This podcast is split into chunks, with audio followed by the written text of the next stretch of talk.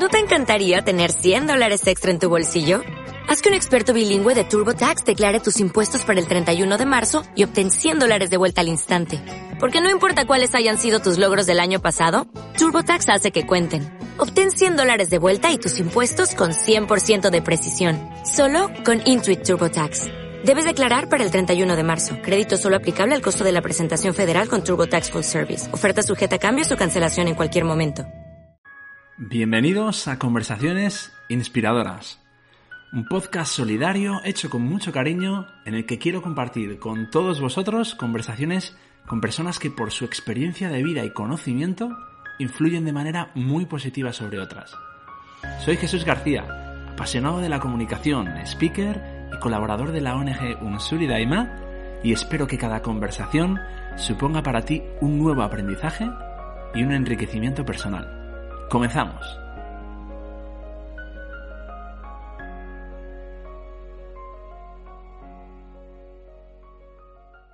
Hola a todos, un día más y bienvenidos a un nuevo episodio de Conversaciones Inspiradoras. Este espacio que quiero compartir contigo es un espacio en el que siempre intento acompañarme y, y que os acompañen personas y historias de las que siempre estoy seguro podemos salir enriquecidos. Personas que, aportan su conocimiento, su, experiencia de vida. Porque, bueno, estoy convencido de que, de que todo, todo lo que vamos a escuchar va a resultar un aprendizaje y nos va a ayudar a, crecer, a crecer como persona o a experimentar incluso algún cambio que nos haga ver la vida de otra manera o, o nos ayude a tomar una decisión. Sí que quiero, antes de presentaros a, nuestra invitada, mi invitada de hoy, em, recordaros que esto es una continuación, este proyecto, este podcast de conversaciones inspiradoras, es una continuación de ese proyecto tan bonito que iniciamos al principio del, confinamiento, Radio Hope, junto con la, ONG Unsuridaima.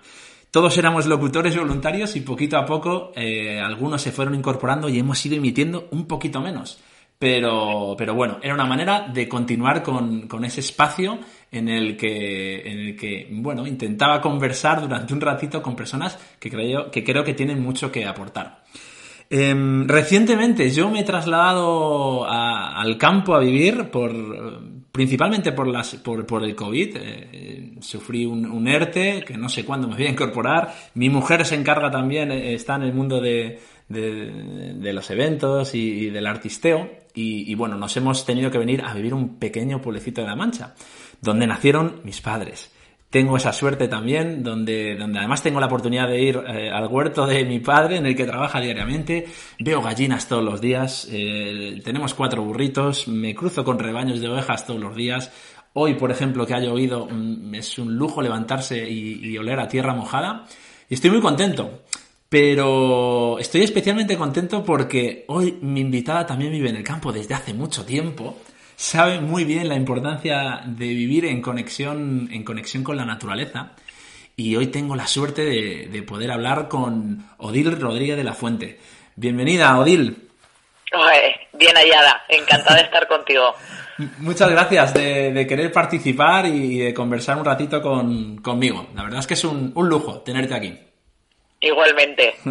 Quiero hacer una pequeña eh, introducción para aquel que, está escuchando, aquella, y dice, ¿quién es Odil? No la conozco. Yo creo que muchísima gente ya te conoce eh, por tus propios méritos, por lo que has hecho en toda tu carrera, pero si me permites, Odil, voy a hacer un, un breve repaso a, a quién eres, ¿te parece? Sí, claro. Corrígeme si en alguna cosa eh, meto la pata, ¿vale? Vale. Venga, ya voy. Eh, Odil Rodríguez de la Fuente siempre ha estado muy vinculada al mundo de, la naturaleza, su divulgación y a la conexión también con el ser humano. Es la menor de las tres hijas del naturalista Félix Rodríguez de la Fuente y Marcel Parmentier. Tenía solo siete añitos cuando Félix falleció en ese accidente de, avión en Alaska que del que todos nos hicimos eco. Es quizá la persona que se ha encargado un poquito más de continuar la labor de su padre. Eh, ha estudiado biología y producción de cine y televisión en Estados Unidos, eh, ha colaborado con National Geographic eh, desarrollando labores de, investigación, producción. Recientemente acaba de, escribir un, libro que, que, está teniendo muy buena aceptación sobre Félix y sus reflexiones y sin duda es una, es un amante de la naturaleza. Odil, ¿me dejo algo? No. bueno, quizá que puse en marcha la Fundación Félix Rodríguez de la Fuente en el 2004 y, y bueno, aparte de eso, pues ya colaboraciones profesionales diferentes, pero básicamente yo creo que, que lo que has dicho es, es lo más importante, así que fenomenal. Bueno, eh, es obvio que, que, que todo esto lo has lo has vivido y lo has, como se dice, ¿no? Mamado en casita siempre, ¿no? Todo, esta, todo este amor por, por, por la naturaleza, ¿verdad? Sí, totalmente. Bueno, de hecho es que era algo tan natural para mí que yo creo que lo que me sorprendió eh, fue ir dándome cuenta a medida que fui creciendo que no todo el mundo compartía la misma sensibilidad con la que yo había crecido, ¿no? O, o, los, o los mismos valores, eh, al fin y al cabo y creo que mm, es una enorme pérdida para los que no crecen en un contexto de vínculo con la naturaleza, con la tierra, con la existencia, con el universo. Eh, son personas que tienen un sentido de la soledad mucho más eh, acuciante de los que hemos crecido conectados, ¿no? Desde pequeños. Pues eh, es que has dicho mucho ya. Además, bueno, lo que te decía, vivías, vives en un, en un en, campo, ¿no? En un pueblecito de la provincia de, Guadalajara, como yo que me acabo de incorporar ahora, como quien dice, a vivir por un tiempo indefinido en el campo, ¿cómo es para ti la vida eh, un poquito más alejada de, la, de una gran ciudad? Pues fíjate, ayer tuve que bajar a Madrid por temas profesionales y yo creo que cuando bajo es cuando más me doy cuenta de, de lo privilegiada que soy, ¿no? Eh, porque yo creo que las personas en general en la sociedad actual nos hemos ido urbanizando. Yo tuve una etapa muy larga de mi vida, bueno, he vivido en grandes ciudades, ¿no? En Los Ángeles, en Washington, y, y claro, no nos damos cuenta de, de, lo que nos estamos perdiendo. Y es algo tan esencial eh, que yo a veces digo, es que mm, para mí es una necesidad vital el poder pisar tierra, no cemento, el poder eh, sentir la tierra debajo de mis pies, el poder percibir los olores del campo, que es lo que tú has dicho ahora, el olor a tierra mojada, el poder ver el cambio de las estaciones y el poder mirar hacia arriba por la noche y ver las estrellas en el cielo. Es algo aparentemente tan insignificante, pero es algo que, que te enraiza ¿no? Al, a la realidad y que, y que te dota pues bueno pues de equilibrio y de un sentido también de, estar completo, ¿no? De, estar conectado, como decíamos antes.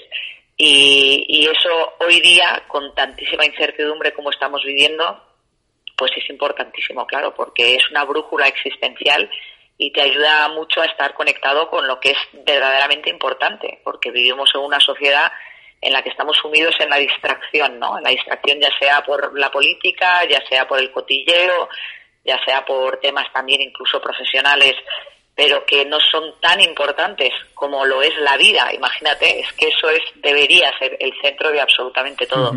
Y sin embargo lo, lo, hemos ido desplazando tanto a nivel individual como colectivo, ¿no? Y, y, vivir en el campo te hace conectar con, con eso, ¿no? Con, con, lo que es verdaderamente importante.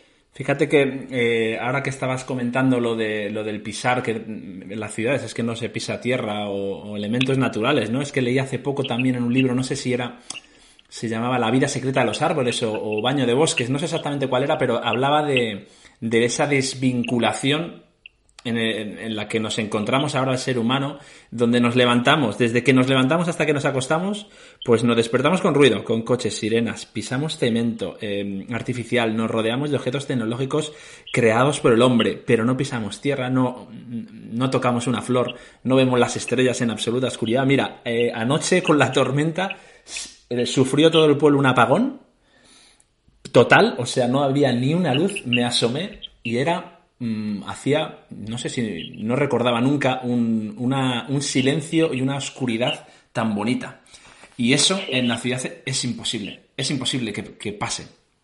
Así que bueno, descubriendo muchas cosas ahora. Si algo ha tenido de bueno esta pandemia, eh, pues es que ha parado un poco, ¿no? Esa, ese gran motor y maquinaria del sistema socioeconómico actual que, que, es como un agujero negro, ¿no? Que va chupando todo a su alrededor y que, y que nos mantiene casi como a drogadictos, ¿no? Como enganchados a, a la velocidad, a la satisfacción inmediata, a la distracción, como digo, y nos mantiene alejados de lo verdaderamente importante. Y sin embargo, este parón, pues, mm, eh, ha dado lugar a circunstancias como la tuya, por ejemplo, ¿no? El que, el que te hayas visto obligado a irte al pueblo de tus padres, o en muchas ciudades pues que se hayan dejado de escuchar los ruidos eh, tan propios de las ciudades o que se pueda simplemente ver la sierra no en Madrid como es el caso de Madrid que por la contaminación pues no se puede ver mm, prácticamente nunca no o se puedan escuchar los pájaros.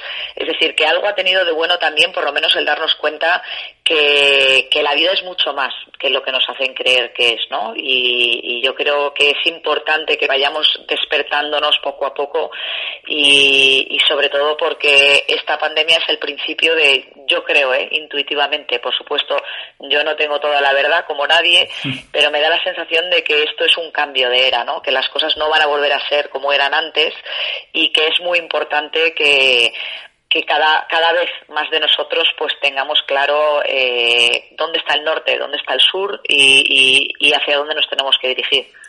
Mira, es eh, lo único, mira, yo como padre, tú, tú eres madre también de, dos hijos, creo, ¿verdad? Sí, sí, sí. Yo tengo una peque de, de, dos añitos y, y, me preocupa un poco la educación, eh, la educación de nuestros hijos, ¿no? Em, ¿Tú crees que eh, yo ahora que lo estoy viviendo más en la escuela infantil, ahora todavía me queda muchísimo, pero la actual educación mm, ayuda a esa vinculación y esa conexión con el medio o es todo lo contrario? Sí, es uno de los temas que, que eh, en el que yo me he metido precisamente por el hecho de tener hijos, que yo creo que es una de las mejores formas o de las mejores oportunidades que nos da la vida para, para volver a aprender, ¿no? y para hacernos también más humildes, ¿no? El darte cuenta de que tú no eres el centro de la existencia, que, que pasas a, a, convertirte en una muleta de la existencia de otro ser humano y eso es maravilloso, también es un regalo maravilloso.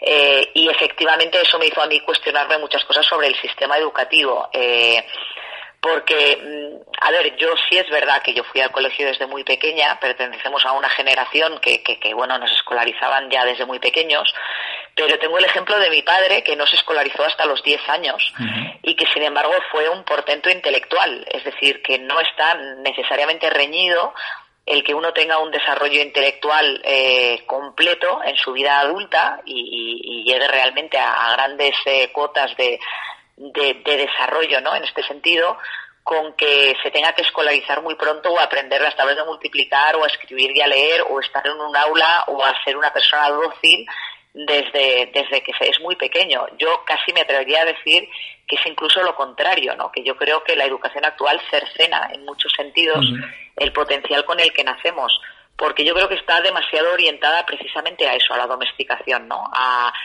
a que se les inculque a los niños desde muy pequeños que tienen que obedecer, eh, también que el tener criterio propio o el hacer lo que les llama a ellos o el dejarse llevar por su propia curiosidad, pues tampoco es la línea a seguir, ¿no? Porque la autoridad está fuera eh, y la autoridad son los profesores o son los libros o son los que saben, que no son necesariamente ellos, ¿no?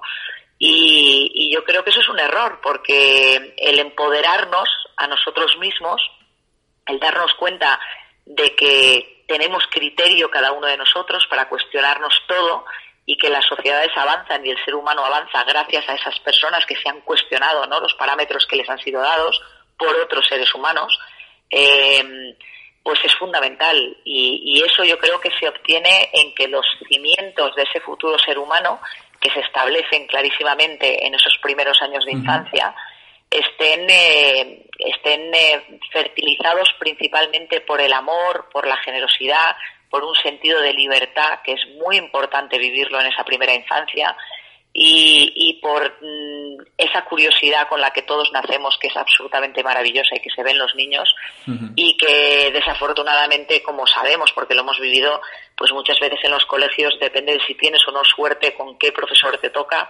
eh, pues eh, se ve coartada, ¿no? Porque hay muchos niños a los que, bueno, pues no se les deja preguntar tanto como les gustaría, o se les hace un feo, se hace una pregunta que parece tonta, Eh, y, bueno, pues eh, yo la verdad es que me cuestiono muchas cosas, ¿no? Acerca de la educación actual. Claro, ¿y qué, ¿y qué podemos, porque estoy seguro que hay muchos padres que están escuchando igual y dirán, vale, pero ¿qué podemos hacer? Es decir, yo el tiempo que paso con mi hijo, que básicamente es por las tardes o, el fin de semana, sí que ahí voy a exprimirlo, voy a llevarlo de aventuras, de exploración, vamos a ir a subir a este monte, pero en cuanto a la educación, es que ahí nos sentimos un poco frustrados, ¿no? ¿Cómo podemos llegar ahí pues dentro, modificar algo? Sé que hay muchos pues centros que tienen... Es complicado, ¿no? Es complicado y, como digo yo, ojalá, ¿no? Tuviera todas las respuestas, pero, pero no, yo me dejo llevar mucho por la intuición.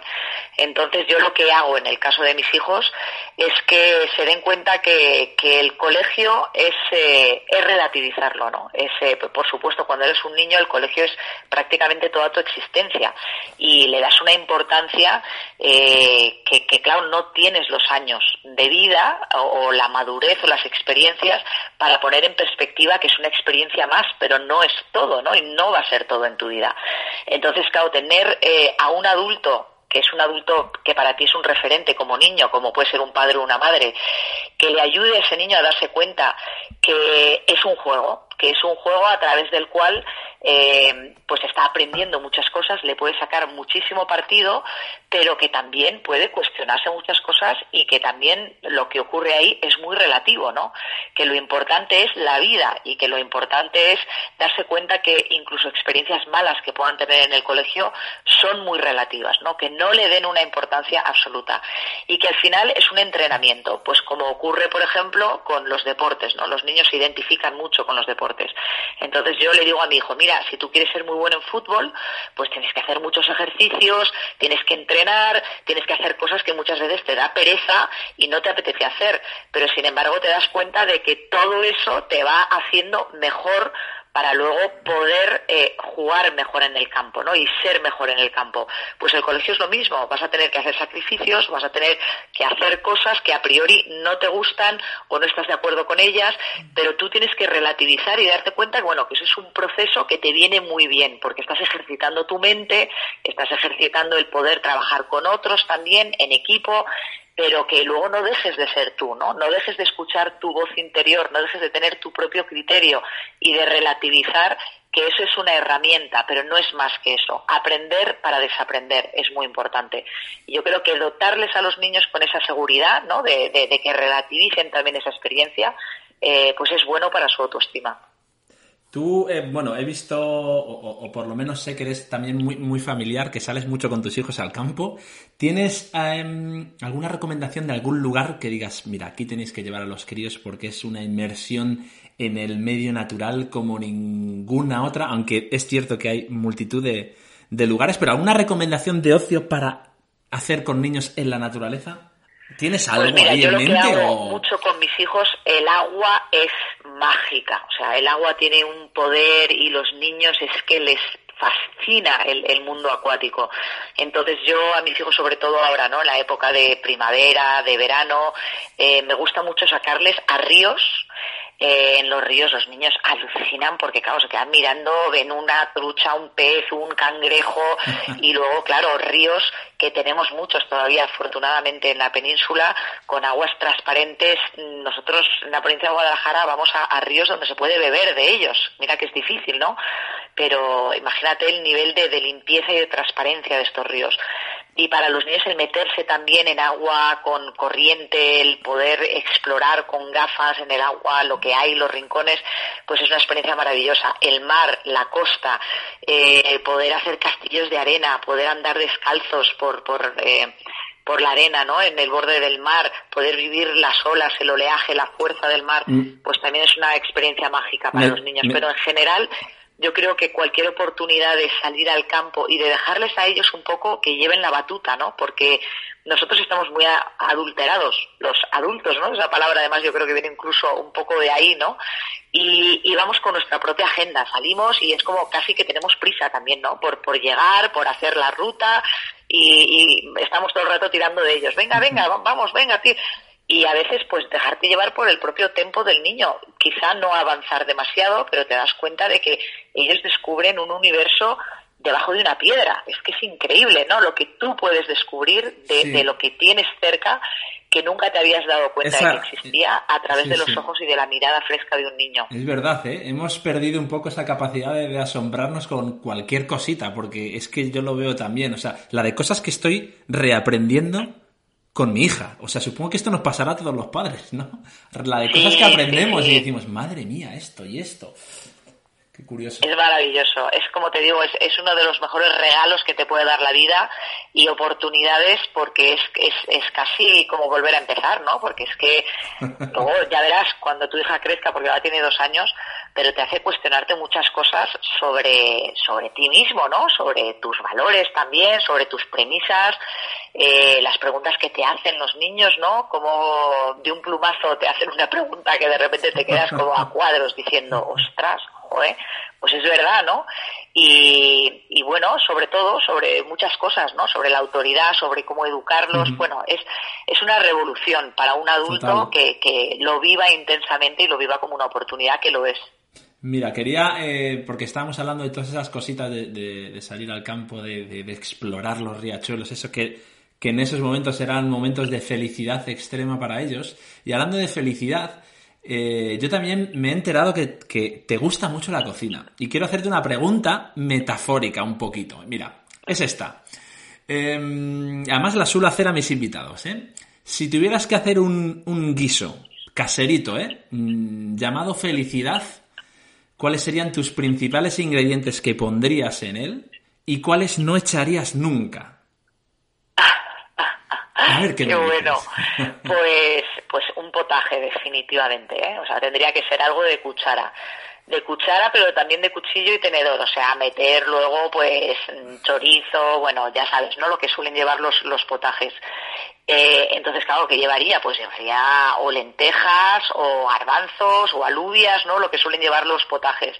Luego también le metería carne, como te he dicho, ¿no? Eh, morcillo o eh, chorizo, pues lo que suelen llevar también hueso, fundamental, ¿no? El, el, meterle diferentes tipos de huesos para que le dé un buen sabor a ese caldo, hacerlo muy lentamente durante mucho tiempo.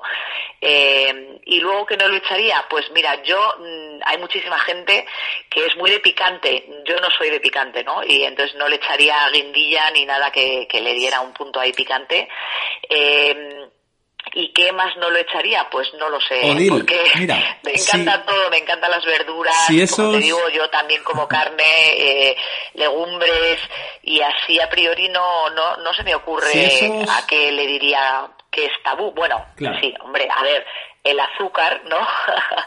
que es un veneno blanco, es, la verdad es que si, si pudiéramos eliminar el azúcar de nuestras vidas ganaríamos muchísimo y luego también la harina blanca refinada y todos los productos derivados de harina blanca refinada eh, y los lácteos también en general, los tres blancos, ¿no? Eh, son productos con los que hay que ser muy precavidos.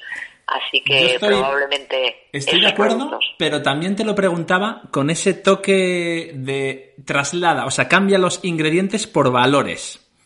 Y, si ese potaje, pues ese potaje pues el, valor de, de, lo cotidiano, que tampoco valoramos, ¿no? El, valor de el, el desayuno en familia, la comida en familia, la familia, ¿no? Eh, la gente próxima. Eh, el valor también de, de, hacer las cosas despacio, qué importante. Y eso, mira, está eh, ahí está el símil, ¿no? De hacer el guiso muy despacito. Eh, y, de, y de saborear el aquí y el ahora, ¿no? El no proyectar tanto a qué va a pasar o qué ha pasado. También súper importante a nivel de valores. El, el valor de, del cariño, del amor, de la empatía, de la humildad, eh, qué importante también para uno mismo y para el equilibrio de uno mismo, ¿no? Cuando, que, que, que cómo le libera a uno el decir perdón. Es que muchas veces se piensa que es para el otro y que va, eso es, eso es liberador para uno mismo, ¿no? Total, mira, de, lo del perdón es que, mira, hace poco hablaba con Irene Villa y Irene Villa hablamos sobre el perdón, o sea, era, y, y te lo decía de una manera de cómo había perdonado, mira, todo lo que le hicieron y, era una manera de liberarte a ti mismo. O sea, si no llega, si no haces eso, pues pasa a seguir anclado. Muchas, muchas personas no perdonan y se quedan estancadas y no evolucionan y es un y es una pena. Sí, que hablas de perdón, el, hacerte, el hacerte pequeño, no en el sentido diminutivo, pero sí en el sentido de, no considerarte omnipotente, que nos pasa mucho a los padres también, ¿no? Eh, yo me he dado cuenta, incluso yo con mis hijos que tienen 8 y 11 años, yo hay muchas veces ya que les he pedido perdón, ¿no? Eso, al darte cuenta cuando aunque ellos hayan hecho algo que no está bien y tú le regañes, pues depende mucho de cómo estés tú. Y, claro, somos humanos y si estás bien, pues le regañas de una manera mucho más constructiva.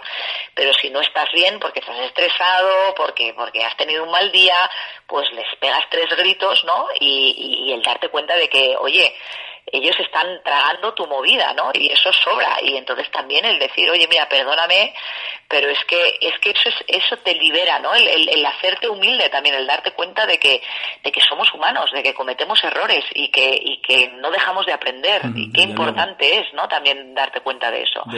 Y y bueno, pues tantas cosas. Bueno, esto nos daría para una conversación muy larga, pero... Fíjate que no pensaba yo hablar tanto de, de, educación y de, y de, niños, pero bueno, eh, en este, esta, estas conversaciones inspiradoras son así. Según vamos conversando, van saliendo, van saliendo temas. Yo tengo, eh, también tú que has vivido por, por, en muchos países, has estado en, Estados Unidos, en, en, Suiza, en Inglaterra.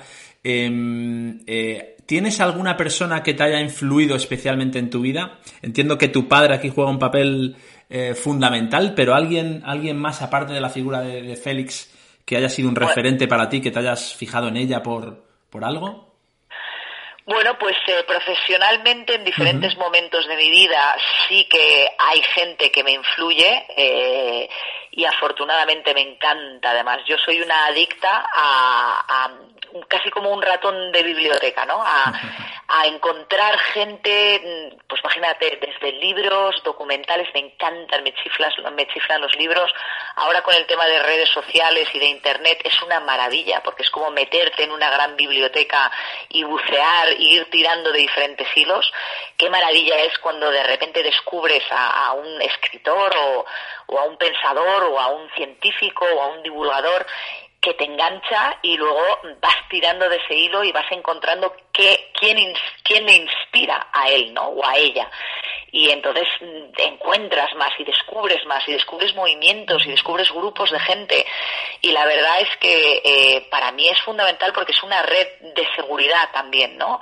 Eh, sentir que, que, no estoy sola ahí fuera, ¿no? Que comparto sensibilidad con muchísima gente y es un faro de esperanza y es algo que para mí personalmente y profesionalmente eh, es algo que quiero hacer. Me gustaría eh, sacar un programa de televisión en el futuro que además sería muy tipo esto, ¿no? Tipo faro de esperanza, porque yo creo que mm, uno de los grandes problemas de los medios de comunicación, yo por ejemplo no veo televisión, ya es somos una decisión que tomé en un momento dado de mi vida, porque notaba que era tóxico para mí, ¿no? Que lo, lo que me lo que me dejaba era con una sensación mala, con una sensación o de empacho, con un entretenimiento muy vacío y además con, con unos valores que no me dejaban bien o me dejaba directamente mm, mal, porque, mm, claro, a través de las noticias y de lo que ves, pues es muy tóxico también, ¿no?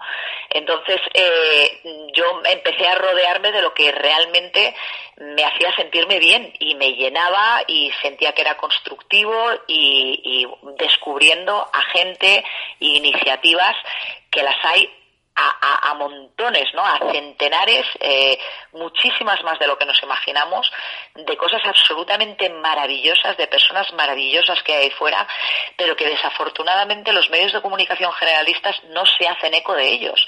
Y claro, como la gran mayoría de la gente, esa es su referencia de lo que está pasando ahí fuera, pues tienen una sensación mucho más negativa de lo que está ocurriendo en el mundo, de lo que realmente está ocurriendo en el mundo, ¿no? Lo ven a través de un prisma que, que no es real, que no es realista. Y considero que es fundamental que en los grandes medios de comunicación haya más faros de esperanza, ¿no? Que realmente eh, la gente vea que hay más gente ahí fuera eh, como ellos, ¿no? Con sensibilidades que pueden compartir eh, pues inquietudes eh, y sobre todo que están haciendo cosas maravillosas que te reconcilian con la humanidad, ¿no? La humanidad es mucho más maravillosa de lo que nos hacen creer los medios de comunicación. Mm, desde luego, o sea, yo soy también de los que opino que, bueno, aparte que se dice mucho, somos lo que comemos, o sea, la nutrición es fundamental, lo como comemos, pero somos también lo que introducimos en nuestra mente. y si estamos metiendo información tóxica programas, como dices, vacíos, pues eh, nuestra mente al final pues tenderá a eso. Más que si, pues yo también soy de los que he vetado la televisión, solo lo veo para, solo la uso pues para ver alguna película, algún documental, alguna, algo así, pero pero no veo noticias, no veo nada y, lo uso también pues para ver eh, charlas motivacionales, para, bueno, de gente que creo que, que, que, inspira e intento meter en mi cerebro todo lo que creo que es positivo, porque al final, pues tarde o temprano eso sale, sale fuera, eh, para bien o para mal. O sea que... Es que es, tu, es que es tu entorno más inmediato. Tú te tienes que imaginar, pues, mm, mira, tú ahora que vives en un pueblo, yo soy, me encanta el mundo de la huerta y cultivar y cultivar tus alimentos, me parece que es un proceso, bueno, debería ser obligatorio en todas las escuelas, ¿no? Que los niños tuvieran la oportunidad de poder manipular la tierra y, y ver crecer las plantas y cómo les dan alimentos, ¿no? Pero si tú, claro, si tú expones una planta a un entorno agresivo, pues esa planta va a sufrir, ¿no? Y va a ser frágil y vulnerable a, bueno, a plagas o a cualquier cosa que se presente. Si tú la rodeas de una nutrición, de un entorno, eh, pues positivo, ¿no? Pues va a ser una planta mucho más resiliente. Pues es lo mismo con nosotros como seres humanos. Si tú te rodeas de estímulos estresantes, negativos, competitivos, pues te hace muchísimo más vulnerable y mucho más eh, Luego también, cosa que a mí me parece fundamental, eh, mucho más mm, manejable, no sé cuál es la palabra, ¿no? Manipulable, que te puedan manipular, que, que, vayas perdiendo tu propia voz, que es que es importantísimo la voz que cada uno de nosotros tenemos, ¿no? Y ir dejando que esa voz salga y que esa voz nos guíe.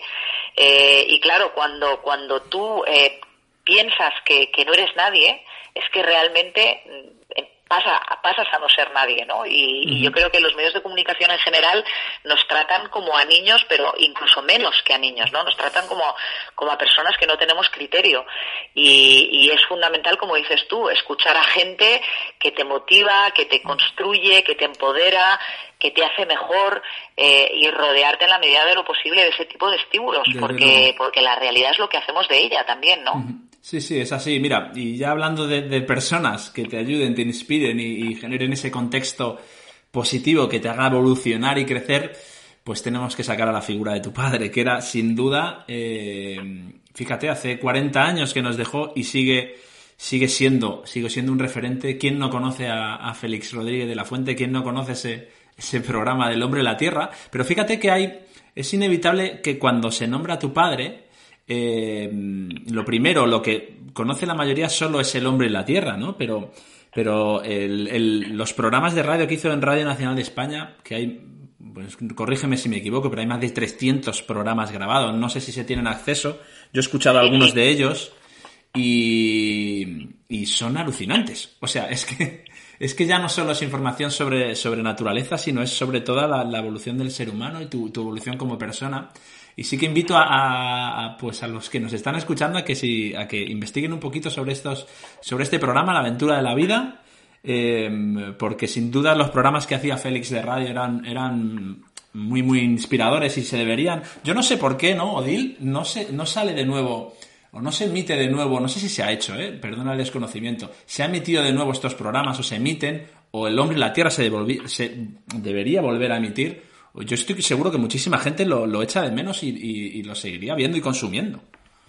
Sí, bueno, El Hombre de la Tierra sí se reemitido justo este, este año, este 2020, eh, con ocasión del 40 aniversario del fallecimiento de mi padre.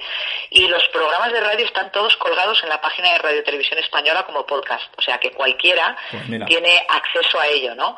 Pero, pero como dices tú, a mí yo creo que de las cosas que más me asombran es eh, cómo logró meterse en los grandes eh, medios de comunicación y cómo el fenómeno Félix, por supuesto, dice muchísimo de mi padre, ¿no? Como persona, como, como ser humano absolutamente extraordinario, pero dice muchísimo también de nosotros, es decir, de su audiencia, de los que le seguíamos con devoción, que éramos una audiencia totalmente transversal, éramos desde niños, adultos, gente mayor, de todos los rincones de este país, incluso más allá de nuestras fronteras, de diferentes niveles educativos, de diferentes clases sociales. ¿Por qué? Porque era un mensaje puramente humanista y sobre todo mm, lo que nos da, eh, para mí lo que es el referente de enorme importancia para ahora, para nosotros, para las futuras generaciones, es que la gente quiere, aprecia y se siente profundamente y eternamente agradecida a aquellos que elevan su nivel cultural. Aunque nos hagan creer que en los medios de comunicación la gente lo que quiere es basura, ¿no? Eh, no es verdad, es absolutamente incierto, ¿no? Eh, lo que pasa es que muchos documentales o muchos productos, eh, pues que tratan eso, ¿no? De elevar el nivel cultural, pues parece que cultura y entretenimiento no puede ir de la mano, ¿no? Eh, y, bueno, pues no tienen las herramientas para enganchar a un público de masas. Y mi padre nos demostró que sí se puede enganchar a un público de masas, eh, pues elevando el nivel cultural a la vez.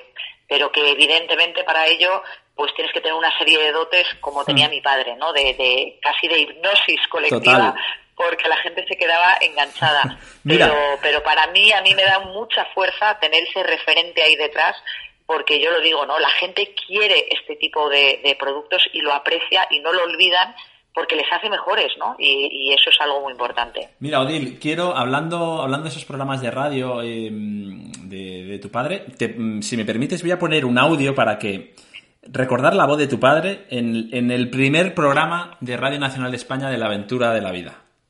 Lo voy a poner solo un poquito para que lo escuchemos, ¿te parece? Sí, fenomenal. Venga. Yo creo que a muchos de ustedes mi voz les resulte ya familiar, pero seguramente mi voz ha estado absorbida en la mayor parte de las ocasiones en que la han escuchado por la imagen, la imagen de mi persona, bien sentado detrás de una mesa de presentación de programas o bien viviendo digamos que mis aventuras por el mundo. En esta ocasión va a ser únicamente mi voz, apoyada naturalmente en los efectos naturales que hayamos obtenido, apoyada también en los efectos musicales y apoyada también en el testimonio de las personas que me han acompañado en muchas de mis realizaciones, la que va a llegar hasta ustedes. Es que tu padre tenía una magia en la voz que, oh. era que es brutal, Odil. Total, total. la cadencia, el sonido, luego el verbo, ¿no? Porque era una persona con un léxico de una riqueza impresionante. Y luego sorprende que esas más de 300 horas grabadas que has mencionado tú de programas de radio que hizo, más todos los eh, programas audiovisuales, porque previo al Hombre y la Tierra pues hay eh, muchos otros programas audiovisuales que hizo en blanco y negro para la televisión española, más toda la obra editorial, es decir, absolutamente todo lo que hizo eh, era improvisado. No escribía nada, no se llevaba ni una sola percha. Eh, la voz en off de los documentales totalmente improvisada, los programas de radio totalmente improvisados y claro, eso lo dota de una frescura y de una autenticidad pues que no tiene eh, cuando vas con algo con un guion preparado, ¿no? Y, eso es parte de ese efecto mágico y envolvente y, e hipnótico que tenía que tenían sus programas. Total, mira, estoy, estoy pensando ahora mismo que eh, yo no lo he visto, pero vamos, seguro que, a vosotros os lo hizo muchas veces. Eh, con esa voz y esa pasión y esa emoción a la hora de. y, ese asombro también cuando, cuando hablaba. Eh, tu padre como cuentacuentos lo petaría, Odil. Total. Bueno, es que muchos de los programas de radio son cuentos. Son cuentos, es que... Sí, sí, sí, sí, sí, son cuentos que te dejan, pero bueno, y, para los niños también, es que te dejan mm, absorto, porque es solo la voz, es como tenerle contándote a ti personalmente un cuento, ¿no? Y un cuento además basado, la gran mayoría de ellos, en experiencias reales que él vivió, y muchísimos basados en su infancia y en experiencias que vivió en su pueblo de Poza de la Sal, en la provincia de Burgos, ¿no? son costumbristas, tienen este punto como de delibes, ¿no? Eh, y luego con, con, ese castellano tan rico, ¿no? Que utilizaba, pues son una verdadera delicia. O sea, yo alguna vez eh, me los he puesto con mis hijos, ¿no? En el coche en un viaje largo y, y bueno, se les pasa que hemos llegado, que es rarísimo, porque los niños es lo que te dicen es todo el rato, ¿cuándo llegamos? ¿Cuándo llegamos? Y claro, que te diga, ya hemos llegado, pues eh, eso habla un poco de, del poder, ¿no? Que, tenía contando esos cuentos. Voy, voy a sustituir, Odil, a partir de ahora voy a sustituir a Peppa Pig por el, por el podcast de tu padre.